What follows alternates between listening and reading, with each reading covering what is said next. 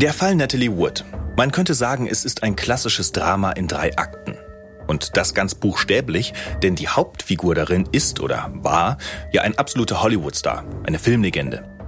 Von der Mutter zum Erfolg quasi gezwungen, steigt Natalie im ersten Akt zum Kinderstar auf und liefert sich der ausbeuterischen Filmmaschine aus. Im zweiten Akt erreicht sie Superstar-Status, aber gleichzeitig kämpft sie im Privaten mit ihren inneren Dämonen und den Männern. Schließlich kehrt sie im dritten Akt in eine toxische Beziehung zurück und stirbt dann im großen Finale unter mysteriösen Umständen. Warum dieser Fall auch nach 40 Jahren und vielleicht mehr denn je ziemlich brisant ist, erfahrt ihr heute bei Mordlausch.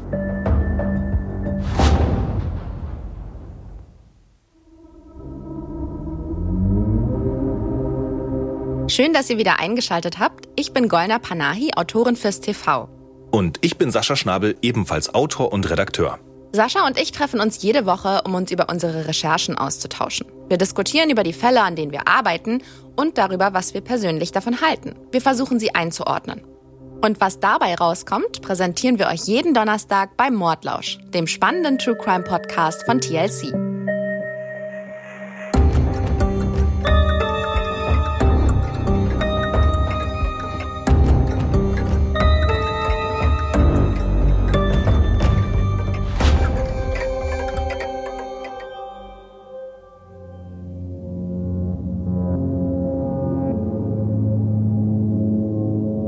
Um es gleich mal vorwegzunehmen, ja, der Fall Natalie Wood ist sehr bekannt und da wurde auch schon unzählige Male drüber berichtet.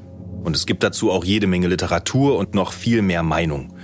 Und trotzdem denken wir, ist es wichtig, mal zu gucken, was hinter dieser Tragödie steckt und wofür dieser Fall steht. Denn wir finden, es geht hier um mehr als um die Frage, ob es jetzt ein Unfall oder Mord war. Es geht darum, was es bedeutet hat und was es auch immer noch bedeutet, als Frau in einem unterdrückerischen System Karriere zu machen und welchen Preis junge Talente dafür mitunter zahlen mussten und müssen. Es geht darum, welche Macht die großen Player in Hollywood hatten und auch immer noch haben. Und natürlich sprechen wir auch darüber, welchen Vorteil es womöglich hat, reich und berühmt zu sein, wenn man in einen Todesfall verwickelt ist.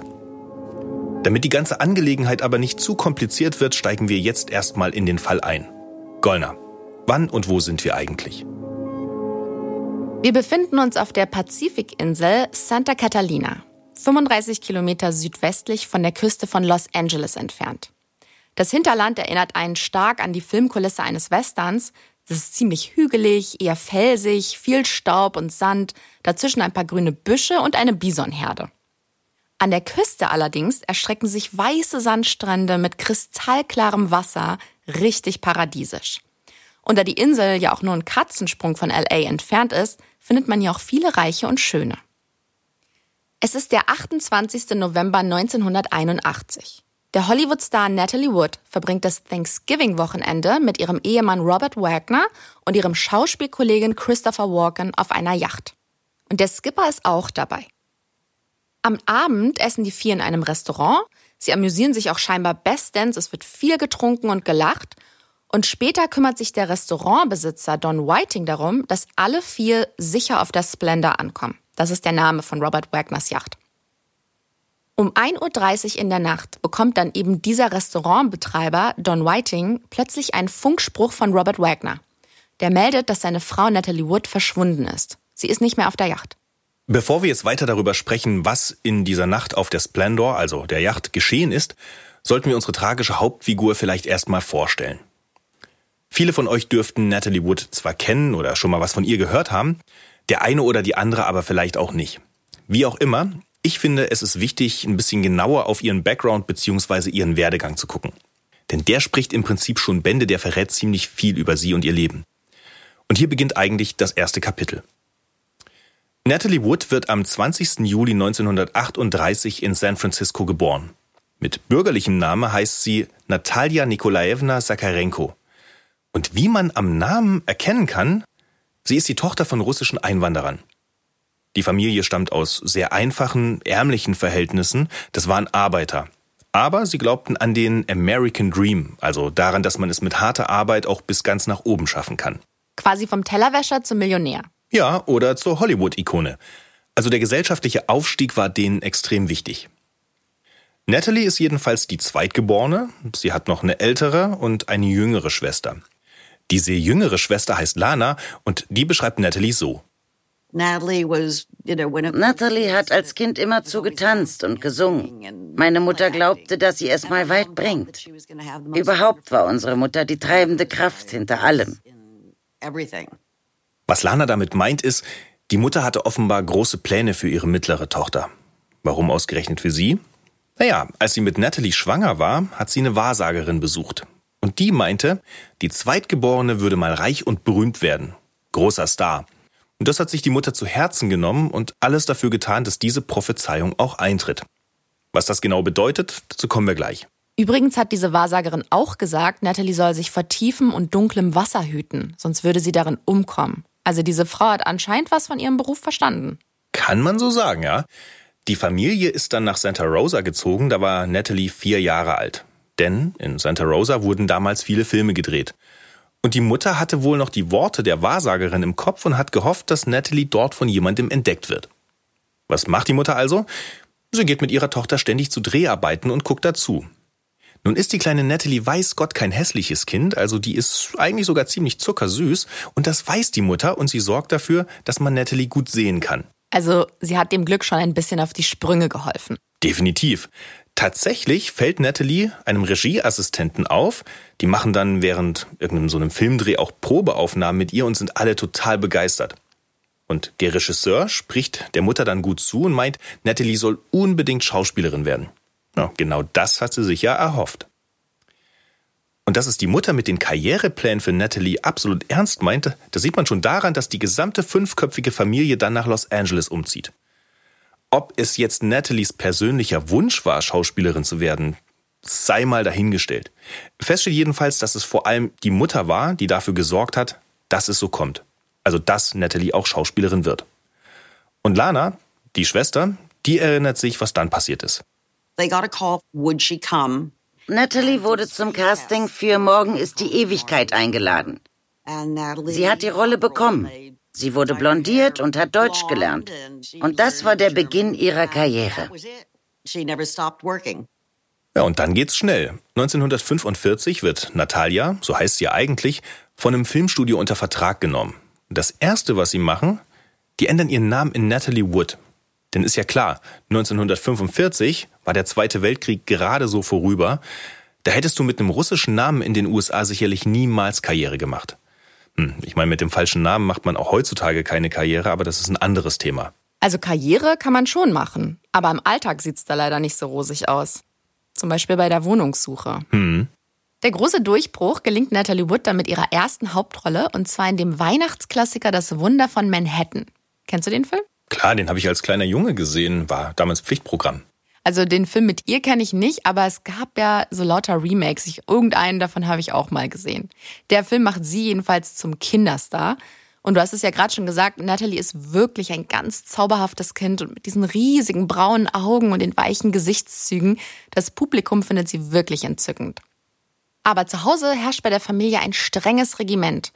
Die Mutter setzt die kleine Natalie immer weiter unter Druck und Natalie ist da gerade mal sieben Jahre alt. Also ich weiß nicht, was du mit sieben gemacht hast, aber ich glaube, meine einzigen Pflichten waren die Grundschule und die paar Hausaufgaben, die wir da bekommen haben. Ansonsten stand eigentlich ja nur so Spielen auf der To-Do-Liste, oder? Na, ich glaube, ich musste ein bisschen im Haushalt helfen, aber jetzt auch nichts Großes. Und klar, Schule, ne? Aber ja, sonst. Ja, also Natalies Jugend ist auf jeden Fall eine ganz andere Nummer. Und ihre Mutter triezt sie, damit sie ihre Texte fehlerfrei auswendig lernt. Sie setzt sie extrem unter Druck. Also Zwang spielt eine große Rolle in Nathalies Leben. Und ja, wie gesagt, ich finde, eine unbeschwerte Kindheit sieht eigentlich anders aus. Ja, absolut. Und viele Kinderstars können dem Druck ja auch gar nicht standhalten, ne? Das nimmt die dann so mit, dass sie oft auch den Sprung zu den Erwachsenenrollen gar nicht mehr schaffen. Oder die stürzen halt ab, so mit Drogen und Alkoholexzessen. Macaulay Culkin ist da so ein Beispiel, den wir noch aus Kevin allein zu Hause kennen. Ich liebe den Film, ja. Oder zum Beispiel auch Drew Barrymore aus E.T., ne? Die hat allerdings später dann doch wieder zu sich gefunden. Aber zurück zu Natalie Wood. Sie spielt dann in den nächsten acht Jahren in 20 Filmen mit. Überleg dir das mal, das sind mehr als zwei Filme pro Jahr. Und mitunter dreht sie sogar zwei Filme gleichzeitig. Boah, also ich stelle mir das extrem stressig vor. Ja, ich auch. Aber im Gegensatz zu manch einem Kinderstar schafft Natalie Wood dann den Sprung in die A-Liga. Sie kriegt nämlich die Rolle der Judy an der Seite von James Dean. Und zwar in dem Filmklassiker, denn sie wissen nicht, was sie tun. Und ich, ich wette mal, die meisten von euch kennen den Film. Es geht im Grunde um aufmüpfige Teenies, um Rebellen. Und James Dean ist ja sogar noch vor der Erstaufführung verstorben. Und da gab es dann einen enormen Hype um diesen Film. Ja, das hat auch ein bisschen was damit zu tun, wie er ums Leben gekommen ist. Das passt nämlich auch zu diesem Rebellentum. Ne? Der ist ja äh, praktisch bei einem schweren Verkehrsunfall ist er ja, ums Leben gekommen in, in, seinem, in seinem Porsche damals. Passte so ein bisschen irgendwie auch zu seiner ganzen Art und zu seiner Rolle. Und ein Autounfall war auch der Grund, warum Natalie Wood an ihre Rolle gekommen ist. Aber dazu gibt es mehrere Versionen der Geschichte. Es heißt, dass der Regisseur des Films, Nicholas Ray, Natalie die Rolle erstmal gar nicht zutraut. Sie hat ja durch ihre vorigen Rollen ein viel zu unschuldiges Image und wird immer noch, naja, als Kinderstar gesehen. Er aber braucht eine wilde Teenagerin. Und dann kommt es nach einer feuchtfröhlichen Nacht mit ihrem Schauspielkollegen Dennis Hopper zu einem Autounfall und Natalie landet im Krankenhaus. Nicholas Ray besucht sie dann später am Krankenbett und da sagt sie zu ihm sinngemäß, na, bin ich dir immer noch zu unschuldig? Und erst daraufhin kriegt sie die Rolle. Allerdings gibt es auch das Gerücht, dass sie die Rolle nur bekommen hat, weil sie eine Affäre mit dem Regisseur angefangen hat. Und sie war damals 16 und er über 40. Und da ist von romantischen Hotelaufenthalten die Rede. Die Journalistin und Autorin Susan Finstead schreibt in ihrer Natalie Wood-Biografie ja auch von einer sexuellen Beziehung zwischen Wood und Ray. Also im Klartext, dass Natalie dem Regisseur sexuelle Gefälligkeiten zu leisten hatte. Und heutzutage schrillen bei uns natürlich sofort die Alarmglocken, wenn wir sowas hören. Und ich möchte hinzufügen, glücklicherweise, denn wenn heute sowas in den Staaten oder bei uns rauskommt, sind die meisten Leute empört. 2017 hat ja die MeToo-Debatte sexuelle Übergriffe im Showbiz, aber auch ganz allgemein am Arbeitsplatz zu einem öffentlichen Thema gemacht. Wenn heute zum Beispiel der Begriff Casting Couch oder Besetzungscouch fällt, da, ich weiß nicht, aber da lachen nur noch die wenigsten darüber. Allerdings. Die Antidiskriminierungsstelle des Bundes hat übrigens 2019 eine Studie zum Thema sexuelle Belästigung am Arbeitsplatz vorgelegt. Und aus der lässt sich schließen, dass, ich zitiere, jede elfte erwerbstätige Person in den vergangenen drei Jahren sexuelle Belästigung am Arbeitsplatz erlebt. Frauen sind doppelt so oft betroffen wie Männer. Interessant ist aber auch, von wem die Belästigung ausgeht. In den meisten Fällen sind es Kolleginnen oder Kollegen und bei rund 20 Prozent sind es die Vorgesetzten. Dabei geht die Mehrheit der Belästigungen von Männern aus. Und wer sich die ganze Studie einmal durchlesen möchte, ich packe den Link in die Show Notes. In den 50ern ist man aber noch ganz weit davon entfernt, irgendwelche Studien solcher Art in Auftrag zu geben. Und es gehört einfach dazu, dass solche Dinge passieren. Und das weiß auch Natalie Wood. Und ähm, ich habe zum Beispiel bei meinen Recherchen auch ein Interview mit einer bekannten deutschen Schauspielerin aus der Zeit gelesen. Und sie hat ebenfalls von sexuellen Übergriffen berichtet und sie meinte, dass sie sich darüber damals mit Natalie Wood ausgetauscht hat.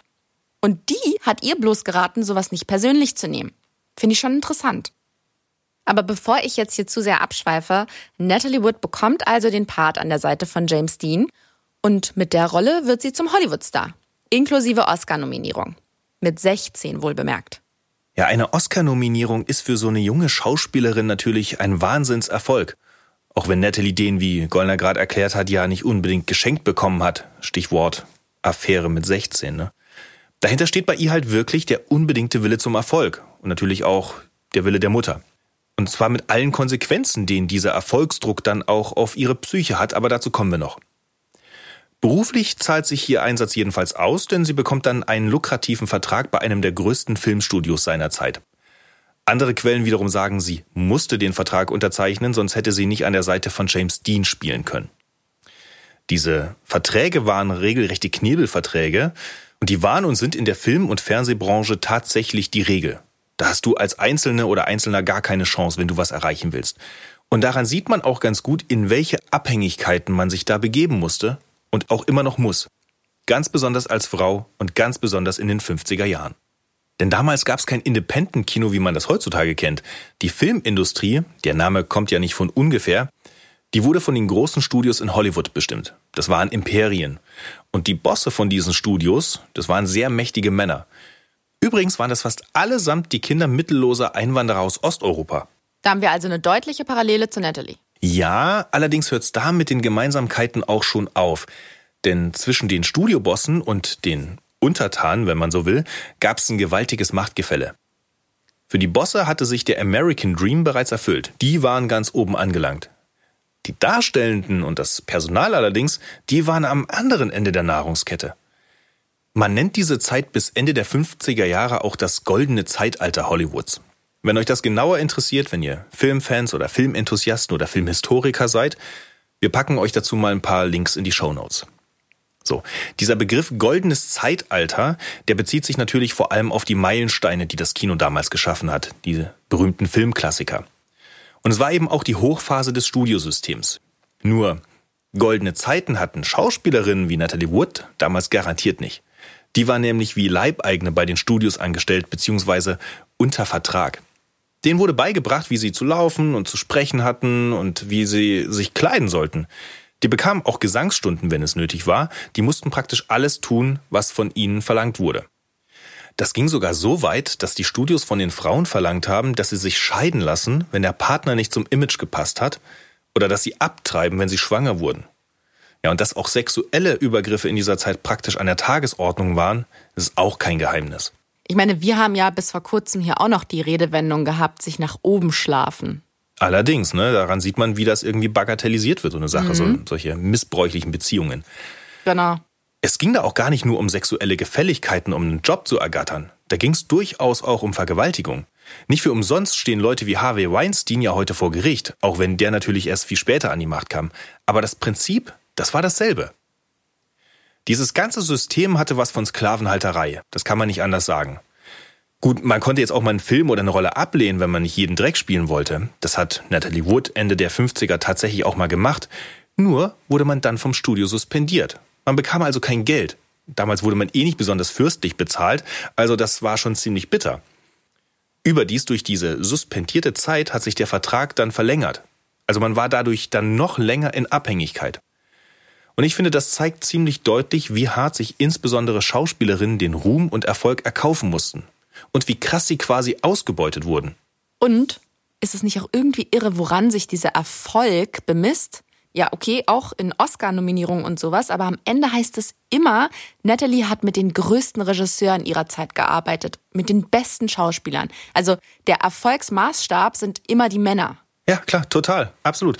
Hollywood ist ja auch männlich und weiß, immer noch. Und seien wir ehrlich, nicht nur Hollywood. Hierzulande sieht's da nicht anders aus, auch wenn wir immer natürlich über den großen Teich gucken, aber dann sehen wir halt auch, woran sich unsere Maßstäbe bemessen. Wie paradox das Ganze ist, das sieht man ja dann auch daran, dass Natalie sich ihren Erfolg selbst hart erarbeitet hat, bis hin zur Selbstaufgabe, und dann hat sie aber einem Mann zum Erfolg verholfen. Also sie war der Erfolgsgarant. Und das war auch genauso geplant, denn ihr Studio hat damals ein Date arrangiert. Sprich, ihr wurde ein Mann vorgestellt. Genau, und das war der acht Jahre ältere Robert Wagner. Der ist natürlich beim selben Filmstudio unter Vertrag und die beiden werden also auf gut Deutsch verkuppelt. Und meine, wir wissen ja jetzt, wie das System damals funktioniert, wenn die dir einen Typen vorstellen, dann aus einem ganz bestimmten Grund. Glück für das Studio, die 18-jährige Natalie findet den Mann wohl auch tatsächlich sehr gut aussehend und der ist groß und hat einen freundlichen, charismatischen Blick, ist gepflegt und kleidet sich adrett. Und weil er so liebevoll zu ihr ist, verliebt sie sich dann auch in ihn. Von zu Hause kennt sie ja nur Druck und Zwang. Ja, und nicht nur das, also auch regelrecht Gewalt. Der Vater war zum Beispiel Alkoholiker und äh, wie die Mutter drauf war, das haben wir ja schon gehört. Ja, und mit Robert Wagner hat sie dann endlich mal jemanden kennengelernt, der auch mal zärtlich zu ihr ist. Aber wie du ja auch gerade gesagt hast, die Beziehung mit Natalie Wood ist für Robert Wagner auch einfach ein Karrierepusher. Natalies Schwester beschreibt Robert Wagner übrigens folgendermaßen. To me, für mich war Robert Wagner immer RJ, ein Glückspilz, der seine Karriere seinem Aussehen und Charme zu verdanken hat. Was Lana Wood uns da mehr oder weniger indirekt mitteilt, Robert Wagner ist kein großes schauspielerisches Ausnahmetalent. Im Gegensatz zu ihrer Schwester hat er einfach nur Glück gehabt, weil er gut aussieht und Charme hat. Er hat für die Karriere nie so geschuftet wie Natalie Wood. Und nun bekommt er durch den Star an seiner Seite auch noch was von ihrem Rampenlicht ab. Naja, Natalie und Robert sind dann das Hollywood-Glamour-Paar schlechthin und am 28. Dezember 1957 heiraten sie auch. Jetzt haben wir ganz schön weit ausgeholt, dabei ging die Story ja eigentlich so los, dass Natalie Wood vermisst wird. Stimmt. Also nochmal kurz zur Erinnerung. Es ist Thanksgiving 1981. Natalie Wood ist mit Ehemann Robert Wagner und Schauspielkollege Christopher Walken auf der Yacht Splendor. Die wird vom Skipper Dennis Davern gesteuert. Die waren vorher allesamt in einem Lokal an Land und da wurde auch ordentlich gebechert. Mitten in der Nacht geht beim Hafenmeister Doug Oden dann ein Notruf ein und da heißt es, eine Person sei von einem Boot verschwunden. Der Hafenmeister denkt sich aber nichts Schlimmes dabei, denn sowas kommt anscheinend schon mal vor, sagt er jedenfalls selbst. Nun handelt es sich bei der Vermissten aber eben um Natalie Wood und sie und Robert Wagner sind gute Bekannte vom Wirt des Lokals. Also fahren der Wirt und der Hafenmeister raus zur Splendor, zu der Yacht. Die gehen an Bord und da fällt dem Hafenmeister auf, dass etwas fehlt. Das Beiboot war weg. Wenn sie damit unterwegs war, musste man sich keine Sorgen machen. Dinghies sind seetauglich und ziemlich sicher. Mit Dinghy ist das Beiboot gemeint. Das ist nichts weiter als ein Schlauchboot mit Außenbordmotor. Und sowas brauchst du, wenn du mit deiner Yacht nicht direkt im Hafen liegst, sondern vielleicht ein Stück weiter draußen ankerst. Irgendwie musst du ja an Land kommen. Also dieses Dinghy bzw. das Schlauchboot ist weg. Natalie auch. Hm, könnte also bedeuten, dass Natalie damit an Land gefahren ist. Wäre jetzt erstmal die naheliegendste Erklärung, aber Robert Wagner meint dann, nee, niemals. Natalie wäre im Leben nicht alleine damit weggefahren. Das kleine wackelige Gummiboot, das ist ihr nicht geheuer gewesen. Und außerdem kann Natalie wohl auch nicht sonderlich gut schwimmen und überhaupt, das Wasser ist nicht ihr Element, sagt sie auch selbst. Ich hatte schon immer Angst vorm Wasser, vor dem Meer oder vor Flüssen. Gut, wenn sie nicht selbst damit weggefahren ist, dann ist sie vielleicht irgendwohin abgetrieben worden. Warum auch immer. Der Hafenmeister und der Wirt wissen ja, dass Natalie und die Männer ordentlich eingetrunken hatten und ja, wer weiß. Also die suchen erstmal nicht nach Gründen, warum Natalie im Beiboot hocken sollte, die suchen das Beiboot mit Natalie drin. So, nun ist es in der Nacht allerdings bewölkt und somit stockdunkel auf dem Meer. Da war nichts zu sehen. Die suchen stundenlang, aber ohne Erfolg.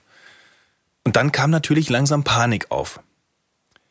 Am nächsten Morgen wird das Dingi dann gefunden. Das hatte die Strömung an Land gespült, aber es gibt keinen Grund zur Erleichterung, denn Natalie wird ungefähr zur selben Zeit im Wasser entdeckt. Sie treibt da mit dem Gesicht nach unten und hat sogar noch ihre rote Daunenjacke an. Wahrscheinlich hat man sie nur deswegen überhaupt entdeckt. Aber da kommt jede Hilfe zu spät. Natalie Wood ist tot. Damit ist die Prophezeiung der Wahrsagerin ja dann tatsächlich eingetroffen. Ja, allerdings traurigerweise. So, das ist natürlich erstmal ein riesiger Schock für alle. Robert Wagner ist anscheinend total fertig mit den Nerven und er will Natalie auch nicht identifizieren. Die Aufgabe übernimmt dann der Skipper. Und klar ist auch, bei einem Todesfall muss die Polizei ermitteln. Dafür ist das Los Angeles Police Department zuständig. Die schicken dann einen Detective los, Dwayne Rager heißt der, und der soll die Besatzung der Yacht, also Wagner, Walken und den Skipper befragen. Und die Schauspieler Wagner und Walken sagen dann beide ungefähr das Gleiche aus. Sie hätten gemeinsam im Salon der Yacht getrunken. Irgendwann sei Natalie in ihre Kabine gegangen.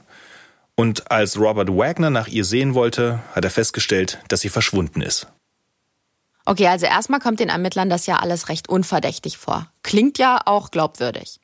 Aber da ist ja noch ein weiterer Mensch auf dem Boot und das ist der Skipper, Dennis Devon. Und Devon ist ein ziemlich enger Vertrauter von Robert Wagner. Der wurde quasi angeheuert, als Robert die Yacht sieben Jahre zuvor gekauft hat. Da kann man also von ausgehen, dass er das eine oder andere über seinen Arbeitgeber weiß.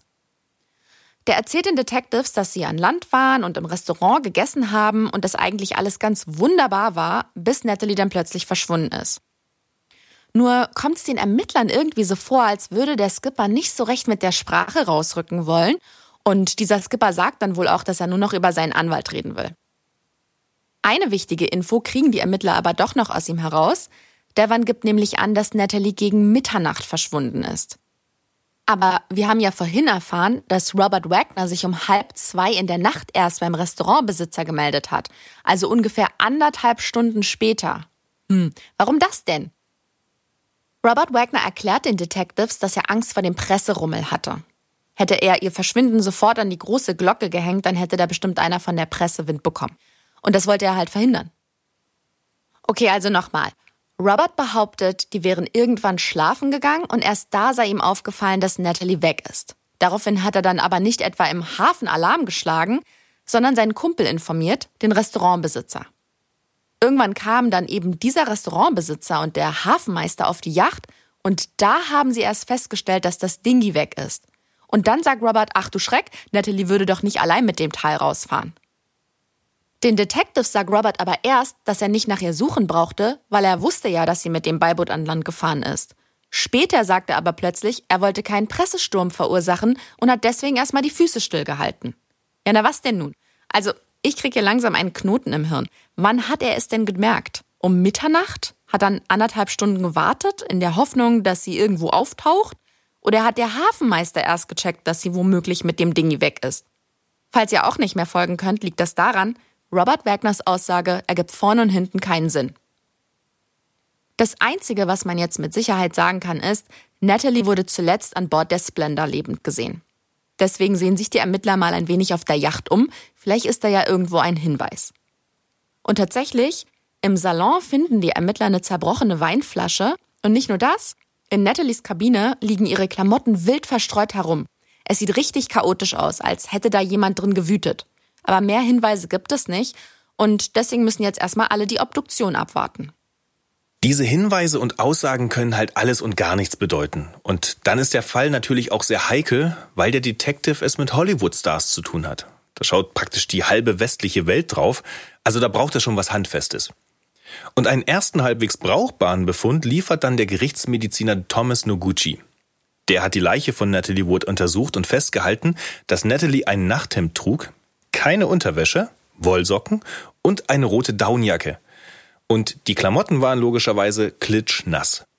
In seinem Obduktionsbericht steht auch, dass Natalie eine Reihe von Blutergüssen und Abschürfungen am Körper und im Gesicht hatte. Sie hatte außerdem einen Blutalkoholwert von 0,14 Promille und es konnten Spuren von Schmerzmitteln und einem Medikament gegen Reiseübelkeit festgestellt werden.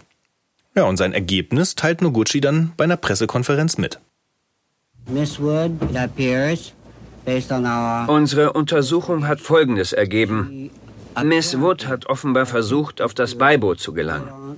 uh. Dabei ist sie ins Wasser gefallen und hat es nicht zurück auf das Beiboot oder das Boot geschafft. Klingt ja auch irgendwie nachvollziehbar. Wenn du mit einer Daunenjacke ins Wasser fällst und die sich vollsaugt, dann wird die richtig schwer. Versuch dann mal, dich selbst aus dem Wasser zu hieven. Und überhaupt, es ist gar nicht so einfach, sich aus dem Wasser auf ein Schlauchboot zu ziehen. Im Sommer auf dem Baggersee mag das kein Problem sein, aber im November im Pazifik? Ich bin schon im Pazifik geschwommen und ich kann sagen, das Meer ist selbst im Juli richtig kalt. Nicht ohne Grund haben die Surfer dort alle Neoprenanzüge an. Naja, und wenn du dann noch betüdelt bist, geht's mit der Unterkühlung sowieso noch schneller. Und weil das alles ja vermeintlich so plausibel ist, kommt der Gerichtsmediziner Noguchi zu dem Schluss, dass Natalie Wood bei einem Unfall ums Leben gekommen ist. Die offizielle Todesursache lautet 1981 Ertrinken ohne Anzeichen von Fremdeinwirkung. Okay, aber was ist mit den Abschürfungen? Noguchi sagt, die hat sich Natalie selbst zugezogen, als sie versucht hat, sich auf das Dingi zu hieven. Gut, stimmt, nackte Haut auf einer rauen Gummioberfläche ist möglich. Und dass man sich im Todeskampf, also beim Strampeln im Wasser, selbst blaue Flecken schlägt, ist, finde ich, auch im Rahmen des Möglichen. Die Reporter haken bei der Pressekonferenz aber nach. Warum wollte Natalie Wood denn das Boot überhaupt verlassen? Mitten in der Nacht? Ohne Unterwäsche und nur mit Wollsocken und Jacke? Das ist irgendwie seltsam, ne? Das ergibt nicht so richtig Sinn. Aber darauf liefert Noguchi eine Antwort. Der arme Mediziner musste an dem Tag ziemlich viel erklären. Der sagt jedenfalls, dass es zwischen Robert Wagner und Christopher Walken einen heftigen Streit gegeben habe. Und Natalie Wood sei von dem Gezanke so genervt gewesen, dass sie Abstand wollte und deswegen versucht habe, an Land zu fahren. Wie er jetzt zu dieser Erkenntnis gekommen ist, das bleibt sein Geheimnis. Also um es zusammenzufassen, der Unfalltod als solcher klingt zunächst mal nachvollziehbar, aber warum Natalie die Splendor, die diese Yacht, verlassen wollte und wie sie ins Wasser gelangt ist, dafür gibt's noch keine glaubwürdige Erklärung. Am 2. Dezember 1981 wird Natalie Wood dann beigesetzt. Die Medien berichten natürlich auch darüber. Und es heißt, dass Robert Wagner bei der Beerdigung blass und mitgenommen aussieht. Ist ja auch verständlich. Ich will dem jetzt auch gar nicht absprechen, dass er um seine Frau getrauert hat. Aber die beiden hatten eine extrem komplizierte Beziehung. Und für die Medien ist Natalie Woods Tod ein Grund, diese große Hollywood Love Story nochmal Revue passieren zu lassen.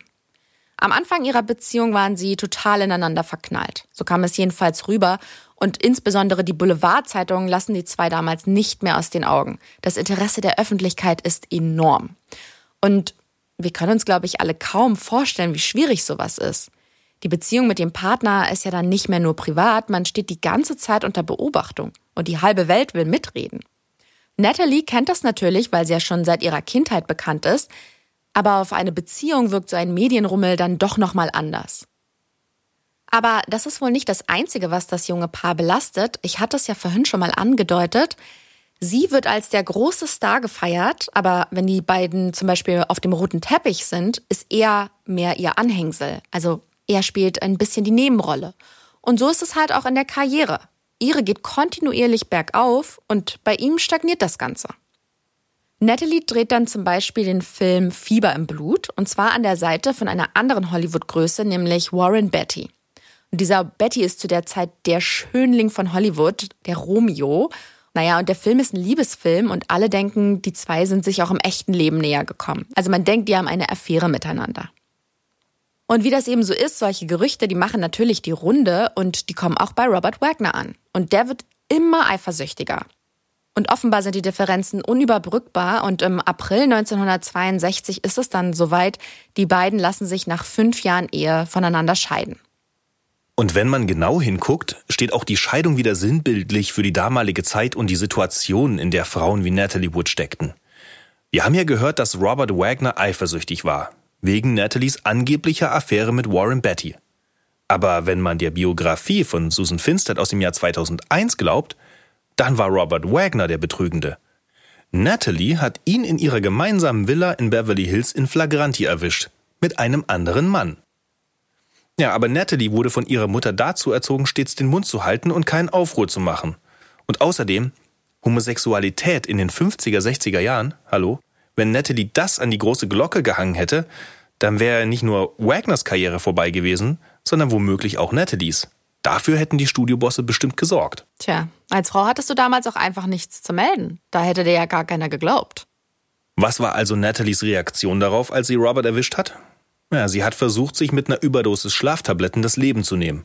Das sagen übereinstimmend mehrere Freundinnen und Nathalies Schwester Lana. Die geben übrigens auch zu Protokoll, dass Natalie praktisch zeitlebens in Psychotherapie war und dass sie extreme Angst vorm Alleinsein hatte. Also ganz salopp formuliert, sie hatte einen Knacks in der Psyche. Was mich auch nicht wirklich wundert, wenn man überlegt, was in ihrer Kindheit und Jugend alles passiert ist. Und so kommt es dann auch, dass sich Natalie nach der Scheidung von Robert Wagner in mehrere Beziehungen stürzt. Und keine verläuft so richtig glücklich. Sie ist ein paar Jahre mit dem Briten Richard Gregson verheiratet, von dem sie auch eine Tochter hat. Aber auch das geht nicht gut. Denn Gregson betrügt Natalie und damit ist die Ehe wieder am Ende. Und wie es das Schicksal so will, kreuzen sich die Wege von Robert Wagner und Natalie Wood dann erneut.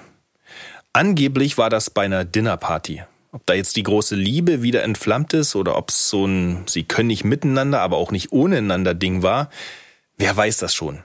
Die raufen sich dann jedenfalls zusammen und 1972 läuten dann zum zweiten Mal die Hochzeitsglocken. Aber über diesen Umstand sind nicht alle glücklich, schon gar nicht Nathalies Schwester Lana.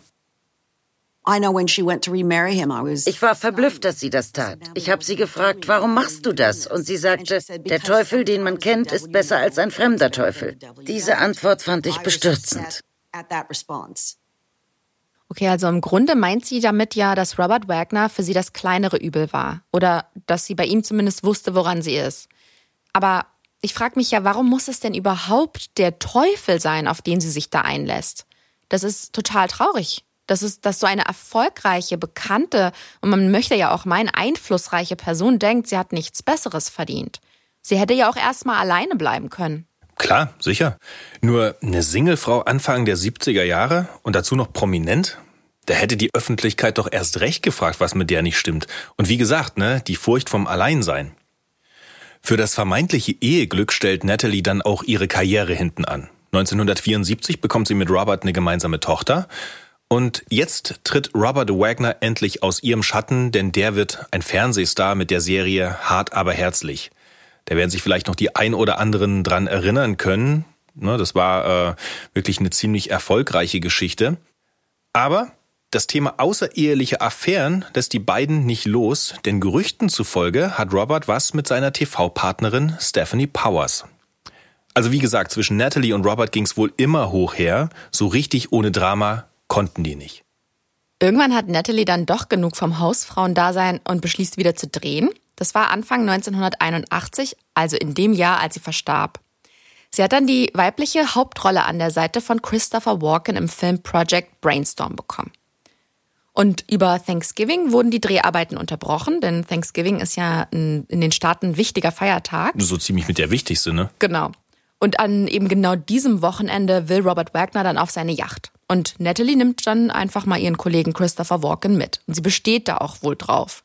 Der ist jetzt nun aber 13 Jahre jünger als Robert Wagner, also es kann gut sein, dass Robert ihn als Konkurrenten wahrnimmt. Und Natalie schwärmt ja auch von ihm. Allerdings über seine schauspielerischen Qualitäten.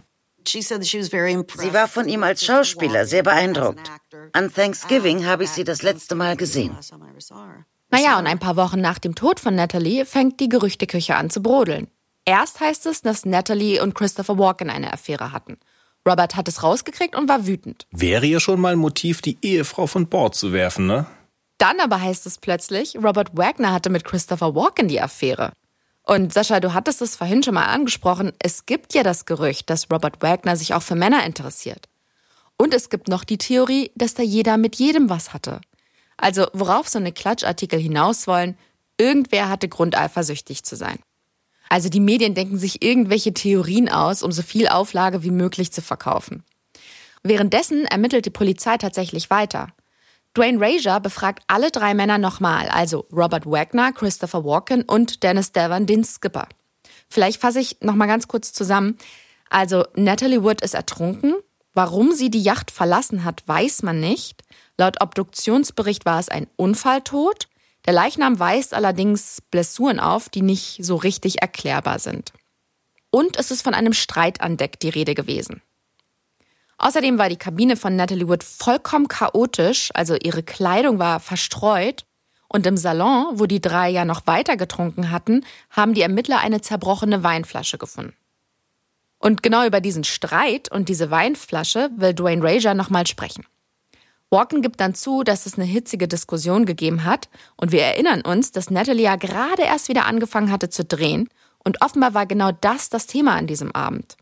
Robert Wagner hat wohl mit Christopher Walken darüber diskutiert, wie Natalie Karriere und Familie unter einen Hut bringen soll. Interessant ist ja auch, dass die Männer darüber diskutieren, ne? Ich meine, im Grunde sollte Natalie das ja auch einfach selber entscheiden dürfen.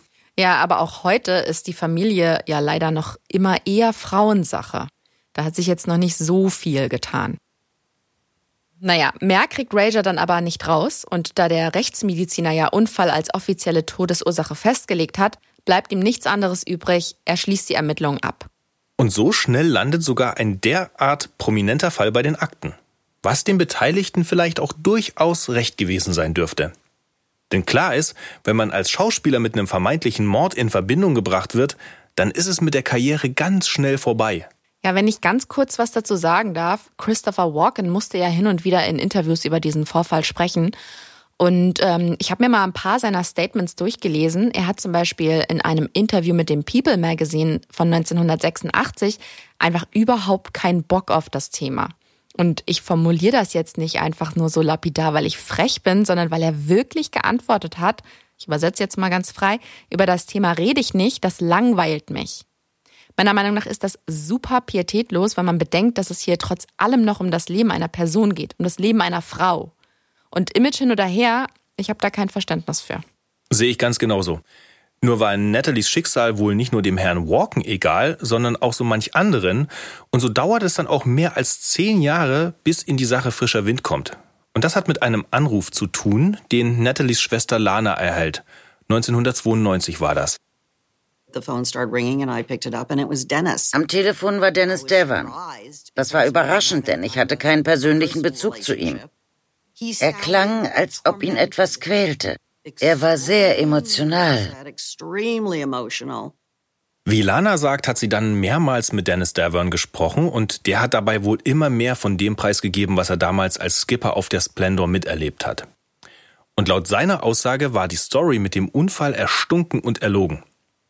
Alles hat damit begonnen, dass Wood, Wagner und Walken und er nach dem Dinner wieder zurück auf die Yacht gekommen sind. Dort wurde fleißig getrunken und dann hat es wohl einen riesen Zoff gegeben. Christopher Walken hätte Natalie nämlich mit Schmeicheleien überhäuft, sagt der Skipper. Also der hat sie schamlos angeflirtet. Das hat Robert Wagner nun überhaupt nicht gepasst und anscheinend kam da seine extrem eifersüchtige Ader durch. Wagner ist dann wohl regelrecht ausgetickt und hat eine Weinflasche auf dem Tisch zerschlagen. Wir erinnern uns, die Scherben hat der Detective damals auf der Yacht auch als Hinweis dokumentiert. Also Wagner zerschlägt die Flasche und droht Walken damit. Natalie geht das zu weit, sie kann das Theater nicht mit ansehen, sie ist stinksauer und geht in ihre Kabine. Tür zu. Walken hat auch genug und geht seinerseits ebenfalls in seine Kabine. Dann aber hört der Skipper einen üblen Streit zwischen Natalie und Robert. Da müssen wohl richtig die Fetzen fliegen. Und weil es in der Vergangenheit nicht immer bei Wortgefechten zwischen den beiden geblieben ist, macht sich Devon eben Sorgen. Der geht dann auch hin zu dieser Kabine, klopft an und fragt, ob alles in Ordnung sei, aber Wagner weist ihn ab. Der Streit verlagert sich dann aus der Kabine nach draußen, aufs Oberdeck, und Lana erzählt uns, was dann passiert ist. Kurz darauf ist Dennis an Deck gegangen, wo er RJ gesehen hat. Er fragte ihn, wo Natalie sei. Und RJ darauf, Sie ist weg. Er fragte, was er damit meint. Sie ist wohl ins Wasser gefallen. Dennis wollte sie rausholen, aber RJ sagte ihm, lass mal, sie soll ihre Lektion lernen. Heftig, oder? Der Skipper wollte mit dem Suchscheinwerfer dann das Wasser nach Natalie ableuchten und auch Hilfe rufen, aber das hat Robert Wagner ihm verboten. Der Skipper hat, wie er selbst sagt, aus Angst vor Wagner nicht gehandelt obwohl es ja ganz klar seine Pflicht gewesen wäre. Ne, als Kapitän bist du nun mal verantwortlich für die Sicherheit und das Wohlergehen deiner Passagiere an Bord. Und damit wäre, wenn denn stimmt, was der Skipper da sagt, auch klar, dass an den Gerüchten etwas dran ist und Nathalies Tod eben doch kein simpler Unfall war. Ihre Schwester Lana hat daran sowieso nie geglaubt. It was so wie ich Natalie kannte, wäre sie niemals im Nachthemd rausgegangen oder in ein Boot gestiegen, geschweige denn damit gefahren. Das hätte sie im Leben nicht gemacht. Das ist vollkommener Unsinn. Der Skipper Dennis Davern äußert sich dann auch in einem Interview dazu. Warum erst jetzt? Uh, Anfangs haben wir, also Robert Wagner und ich, uns abgesprochen über das, was wir sagen wollten. Sie und Robert Wagner haben ihre Aussagen abgestimmt. Ja. Das Ding ist, diesen Skipper hat seinerzeit niemand eindringlich befragt. Der hat die Aussage verweigert und damit war eben gut. Das ist dem verantwortlichen Detective auch aufgefallen, nur hatte das keine Konsequenzen. Was eigentlich unglaublich ist, denn es war ja überhaupt nicht auszuschließen, dass hier ein Verbrechen geschehen ist. Und da muss man sich natürlich fragen, ob es bei den Ermittlungen mit rechten Dingen zugegangen ist. Mit anderen Worten, gab es überhaupt ein Interesse bei den Behörden, die Wahrheit herauszufinden?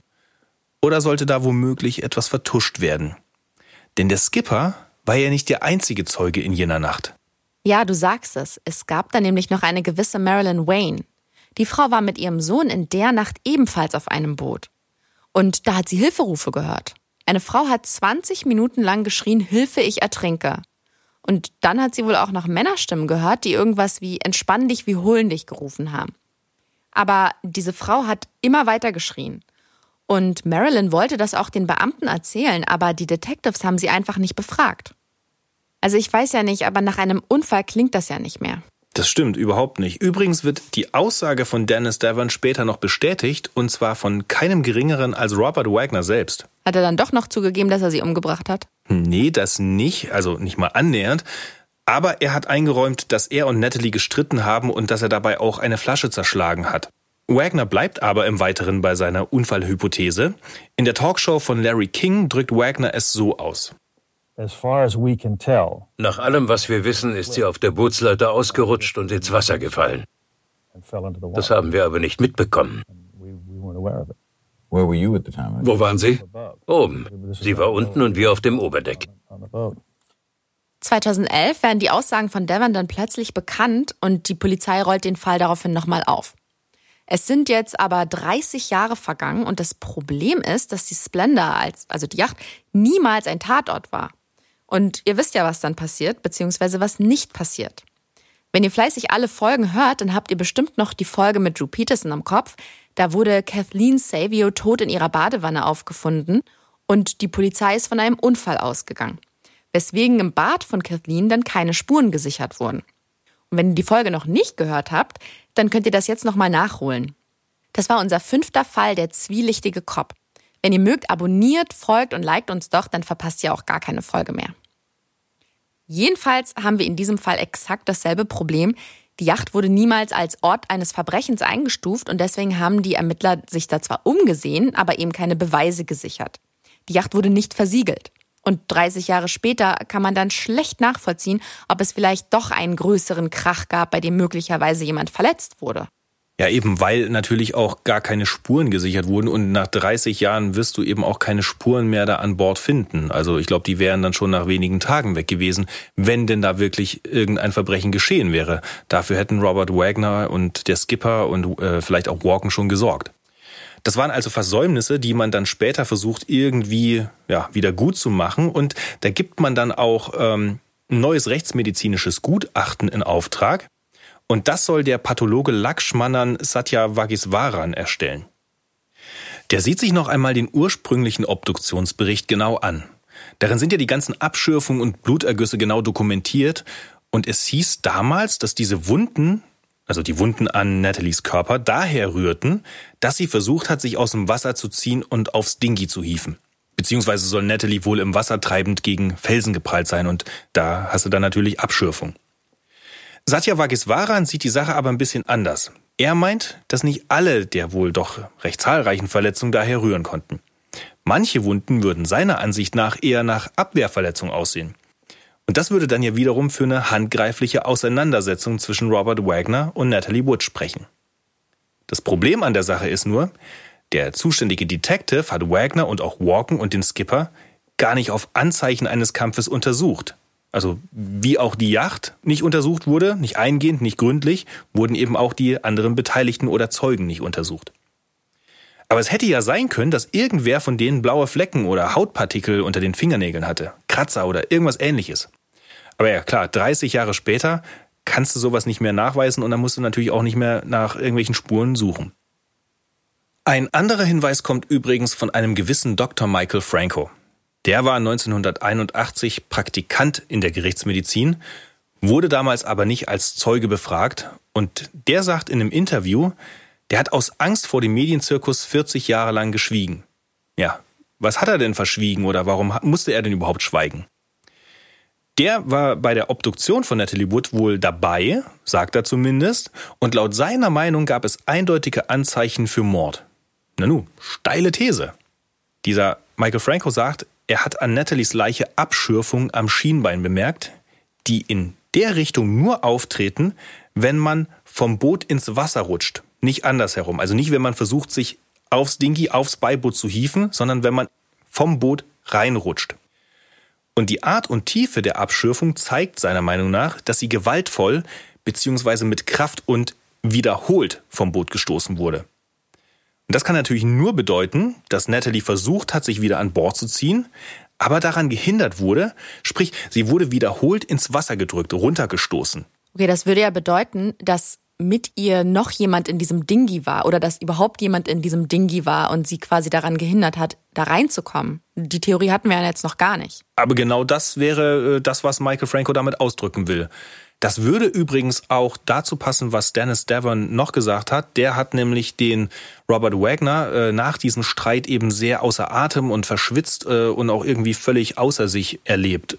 Vielleicht war es eben dann Robert Wagner, der Natalie daran gehindert hat, würde ja eben zu den Vorwürfen, zu den Gerüchten passen.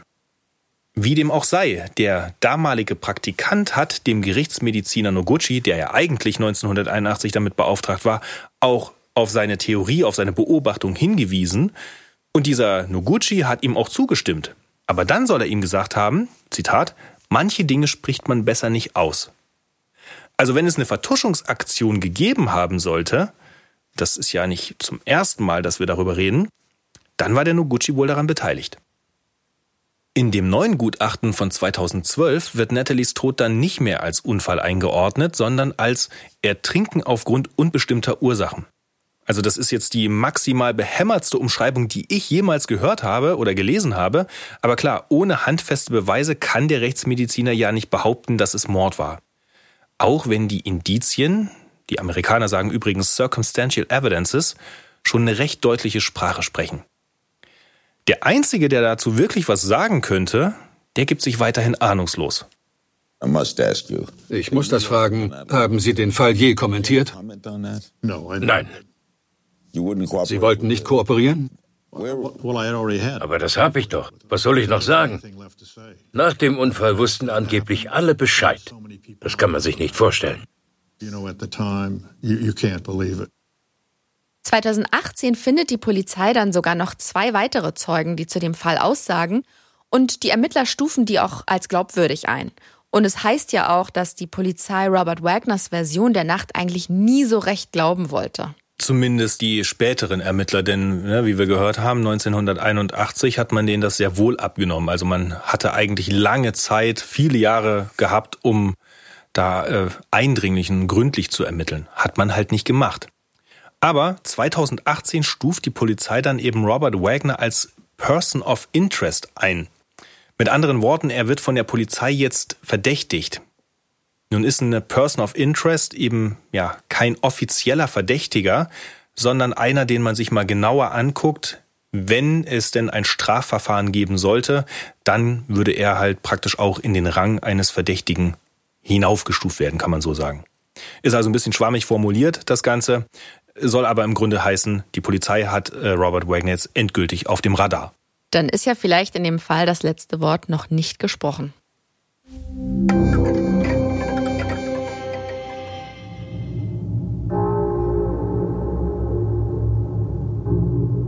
Hast es zu Beginn ja gleich gesagt, der Fall ist bekannt. Zudem gibt es auch schon eine Menge Material und auch Podcasts. Ja, und seit heute einem mehr. Ja, und da es ein ungelöster Fall ist, ist es besonders schwierig, hier einen befriedigenden Abschluss zu finden. Es gibt ja keinen Schuldspruch oder sowas in der Art. Wir wissen immer noch nicht, was wirklich in dieser Nacht passiert ist. Das stimmt. Wir haben viel über Robert Wagners Rolle bei Natalie Woods Tod geredet und ich glaube, wir beide sind uns einig, selbst wenn es ein Unfall war, Robert Wagner trägt eine Mitschuld. Sei es, weil er nicht sofort nach ihr gesucht hat oder nicht nach ihr hat suchen lassen oder auch einfach, weil er mit seiner Frau, die japanische Angst vor dunklen Gewässern hatte und das wusste er, Urlaub auf einer Yacht gemacht hat. Ja, aber man darf da jetzt auch die äh, anderen Mitstreiter vielleicht nicht ganz rauslassen. Ich glaube, wie du schon sagst, wir sind uns total einig, dass Robert Wagner auf jeden Fall eine Mitverantwortung trägt, wenn nicht die alleinige. Aber da waren auch noch Christopher Walken und der Skipper, der Kapitän. Die waren auch noch mit an Bord. Ne? Also selbst wenn es jetzt ein Unfall gewesen ist, am Ende waren es dann trotzdem sowas wie unterlassene Hilfeleistung oder auch Fahrlässigkeit oder sowas. Also es hätte allemal gereicht, um diese Leute irgendwie zur Verantwortung zu ziehen. Und dann hätte man dann auch gar nicht mehr, dann hätte man vielleicht auch vielen Gerüchten irgendwie halt ja den Nährboden dann entzogen. Ja, total. Aber was ich auch noch extrem interessant finde, ist so an sich die Rolle, die Männer im Leben äh, der Natalie Wood halt hatten. Also nicht bloß die drei Männer an Bord. Ja, genau, insgesamt. Also was wir ja auch vorhin schon gesagt haben, dass ihr Erfolg sich beispielsweise an den Männern gemessen hat, mit denen sie zusammengearbeitet hat. Mhm. Und ich meine, das, das sind, die Männer haben am Ende entschieden, ob sie in ihrer Karriere weiterkommt. Siehe Nicholas Ray. Oder die Studiobosse. Ja, absolut. Und dann habe ich nochmal darüber nachgedacht, was sich jetzt alles in den letzten Jahren so getan hat. Also Stichwort MeToo-Debatte. Und ich empfinde es schon als eine Errungenschaft, dass solche Themen nun auch ganz öffentlich diskutiert werden. Aber ich weiß auch, dass wir bei weitem noch nicht am Ziel sind und dass solche Debatten insbesondere in einem kleinen Kreis auch noch ganz oft anders aussehen und dass man zum Beispiel auch noch immer dafür verurteilt wird, wenn man keinen Partner hat, den falschen Partner hat, dass, wenn man keine Kinder hat. Oder? Da wirst du schief angeguckt zumindest, ne? Genau. Oder stell dir mal vor, das war auch noch ein Gedanke, wir hätten diesen Podcast vor zehn Jahren gemacht. Ich habe nämlich ähm, auch bei der Recherche noch einen anderen Artikel gefunden vom Hollywood Reporter, das war 2011 und da wird diese sexuelle Beziehung zwischen Natalie und Nicholas Ray, die wir heute definitiv als MeToo-Ding, äh, als Harvey Weinstein-Prinzip halt irgendwie äh, kategorisieren, die wird da so als Anekdote verkauft. Da schreiben die dann noch in so einem Absatz, ja, sie hatte eine sexuelle Beziehung mit dem, aber trotzdem hat er ihr die Rolle nicht gegeben und da musste dann erst dieser Autounfall kommen. Also das hat einfach so was Abwertendes, genauso wie diese ja. Besetzungs-Couch-Joke. Und äh, das würde heute keiner mehr machen. Jedenfalls kein Journalist, der ernst genommen werden möchte. Ja, oder der auch in seiner Karriere noch was erreichen will. Oder vor allem äh, kein Journalist und äh, kein Reporter, der Achtung vor, vor anderen Menschen und äh, mhm. insbesondere gegenüber Frauen hat. Mhm. Ne, das hat äh, echt ja auch einfach immer was mit Respekt zu tun, wie man, genau. ähm, wie man über andere spricht und ja auch so diese, ja, die einfach diese funktionale Beziehung zwischen Männern und Frauen, e-, egal ob das jetzt nur mit der ganzen äh, Filmbranche oder Showbranche zu tun hat, aber wie man einfach so das Miteinander generell halt so sieht. Und ja, da gibt's auch äh, anscheinend noch äh, ziemliche Defizite. Ja, absolut. Da muss noch viel getan werden. Ich glaube, aber jetzt nochmal vielleicht abschließend zu, zu, zum Natalie Wood-Fall. Ich hatte auch diesen, diesen Gedanken so ziemlich am Anfang, dass es ja auch irgendwie so eine traurige so eine Art traurige Logik hat, dass so ein Leben, wie die Natalie Wood das geführt hat, ne, mit dieser Wahrsagerin auch, die ja irgendwie lauter Dinge vorhergesagt hat, die dann auch wirklich eingetroffen sind, mhm. aber auch die Mutter und der Ruhm und das ganze Drama im Privatleben. Es war fast logisch, dass sie auf so eine tragische Weise gestorben ist. Und weil, weil wir vielleicht, weil wir vielleicht auch selber ihr Leben wie so eine Art Drehbuch sehen, ne? Also als, als Hollywood-Geschichte. Genau. Und ich finde, wie du das in der Einleitung beschrieben hast, dieses Drama in drei Akten, das war es halt wirklich. Ja. Es wurde auch dazu gemacht. Ich weiß nicht, ob sie alleine halt alles, äh, ob sie es nicht vielleicht selber anders gemacht hätte.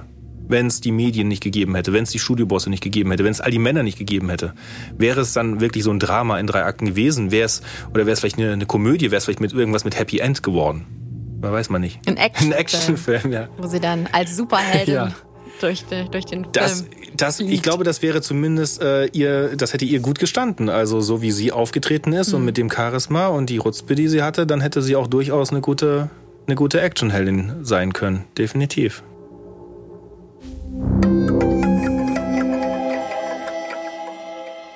Gollner, um was geht's eigentlich in unserer nächsten Folge? Es geht um eine verheiratete Frau, die sich auf eine heiße Affäre mit einem Teenager einlässt. Ui. Und dann wird ihr Ehemann brutal umgebracht. Und die Frage ist, war das jetzt Zufall oder eiskalt geplant? Also wir kennen die Antwort auf diese Frage natürlich schon, denn wir haben uns ja eingehend äh, mit diesem Fall beschäftigt. Und deswegen kann ich nur sagen, es wird sehr spannend. Also schaltet auch nächste Woche wieder ein und sagt auch allen euren Freundinnen und Freunden, Eltern, Omas, Opas und Bekannten, dass es uns gibt. Genau, und deswegen können wir euch nur ans Herz legen, folgt uns, abonniert uns, liked uns, dann verpasst ihr auch keine Folge mehr. Und wir freuen uns total darüber, wenn ihr kommentiert, wo immer das möglich ist und uns ein bisschen Feedback gebt, uns einfach mal mitteilt, wie ihr das findet, was wir hier machen. Und weitere Informationen und natürlich noch viel mehr True Crime Material findet ihr auch auf tlc.de slash true-crime und unseren Podcast auf allen erdenklichen Podcast-Plattformen und bei tlc.de slash podcast.